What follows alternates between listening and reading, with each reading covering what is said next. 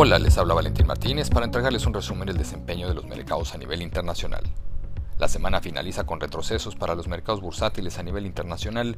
luego de conocer débiles cifras de actividad en China, mayores registros de inflación en Europa y Estados Unidos, el avance en las tasas de interés tras la reunión de política monetaria de la Reserva Federal de la semana anterior y las preocupaciones en torno a las materias primas vinculadas al sector de energía. En primer lugar, los indicadores de inflación a nivel global registraron nuevos avances, en donde las cifras de la zona euro alcanzaron su mayor nivel en prácticamente 13 años, e indicadores de precios vinculados al consumo en Estados Unidos presentaron nuevos avances. Aunque los bancos centrales mantienen su discurso de temporalidad en la inflación, los avances en los indicadores de precios volvieron a generar temores a finales de la semana. Lo anterior dando continuidad al anuncio de la Reserva Federal de la semana pasada de moderar su compra de activos hacia finales del año, lo cual fue mencionado en su última reunión de política monetaria y además tuvimos las decisiones de bancos centrales en América Latina, como es el caso de México y Colombia, en donde decidieron aumentar sus tasas de interés de referencia. Además, los indicadores de China siguen dando cuenta del menor crecimiento que presenta su economía destacando la caída a niveles de contracción por parte de los indicadores de confianza empresarial en el sector de manufactura.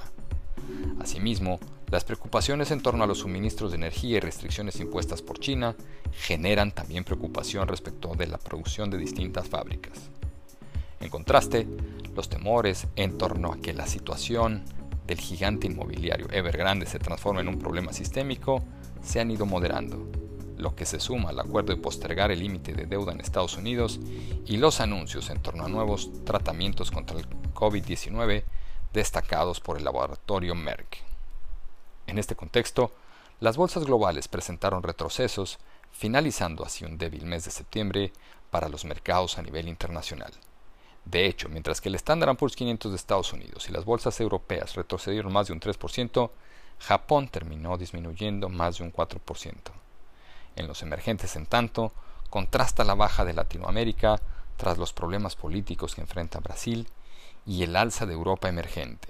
en línea con la recuperación que ha mostrado el petróleo recientemente. Además, las tasas de los bonos en dólares a 10 años de Estados Unidos presentaron nuevos avances, alcanzando niveles de 1.50% tras la reunión de la Reserva Federal de la semana anterior. La próxima semana se darán a conocer importantes datos de actividad en mercados desarrollados, destacando la publicación de los indicadores de empleo en Estados Unidos y ventas minoristas, así como la confianza de los inversionistas en la zona euro.